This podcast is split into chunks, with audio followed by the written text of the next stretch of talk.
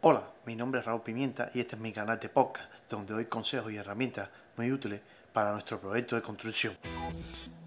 ¿Qué debes saber del sistema de drenaje pluvial de tu casa? Pues bien, comenzamos. El sistema de drenaje pluvial empieza en el techo, ya que recoge toda esa agua lluvia que cae, pasa por las canales o gutters, como le llaman acá, entonces se recoge toda esa agua, baja un sistema que está conectado a una tuberías y él a su vez sale hacia la propiedad que se infiltra, que debe siempre aproximadamente estar de 3 a 4 pies separado de, la, de, los cimientos de la pared que tienes de la, de la, casa para que esa agua, como un video que hice anteriormente, por el tema es que el agua se infiltra por ahí, entonces debe estar separado para que esa agua que cae del pluvial no se infiltre dentro del, de los cimientos de tu propiedad. El otro punto que debe tener en cuenta es que el sistema debe estar bien anclado, estar de, expansiones o, estar bien fijado para que cuando, por ejemplo, llegan los temporales de lluvia fuerte o, huracanes, ya que me cuenta aquí en el estado de la Florida, eso debe estar, bien sujetado, ya que el aire puede ser mover fácilmente y puede ser un peligro porque puede impactar hacia otra propiedad o o a una persona. Por lo tanto, debes fijarte que ese sistema esté bien conectado, que las salidas que estén abajo estén limpias, que no hay nada que lo obstruya, ya que va a haber un gran volumen de agua, va a estar constantemente cayendo por ahí y va a estar saliendo. Por lo tanto, no debe nada a, su paso que interfiera ese fluido de agua.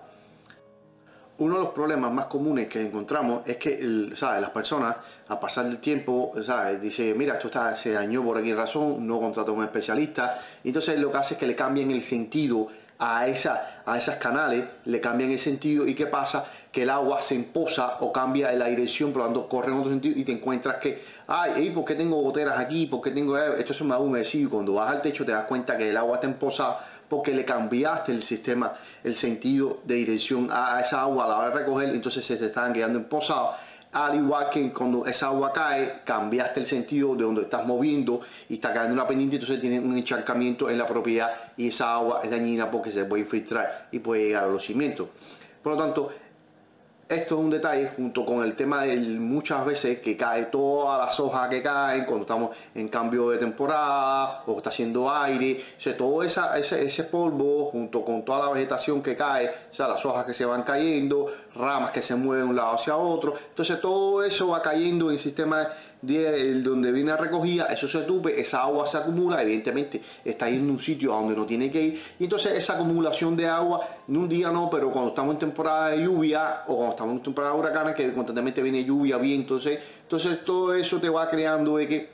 esa agua se acumula, entonces puede tener problema de que esa agua se te infiltre en la propiedad. Por lo tanto, debe estar siempre eh, de tener de fijarte pues, regularmente, de subir, limpiar, de que todo esté bien, ¿sabes? De que fluya perfectamente el agua y que no hay nada que interfiera el paso a la misma, tanto en la recogida como en la salida, ya que debe fluir en su, flujo normal. Por lo tanto, siempre recomiendo no cambies nunca el, la pendiente, ¿sabes? La, la nivelación que tiene, nunca la cambies, que siempre se mantenga igual.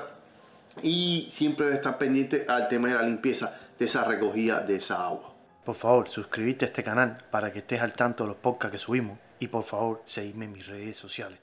Muchas gracias.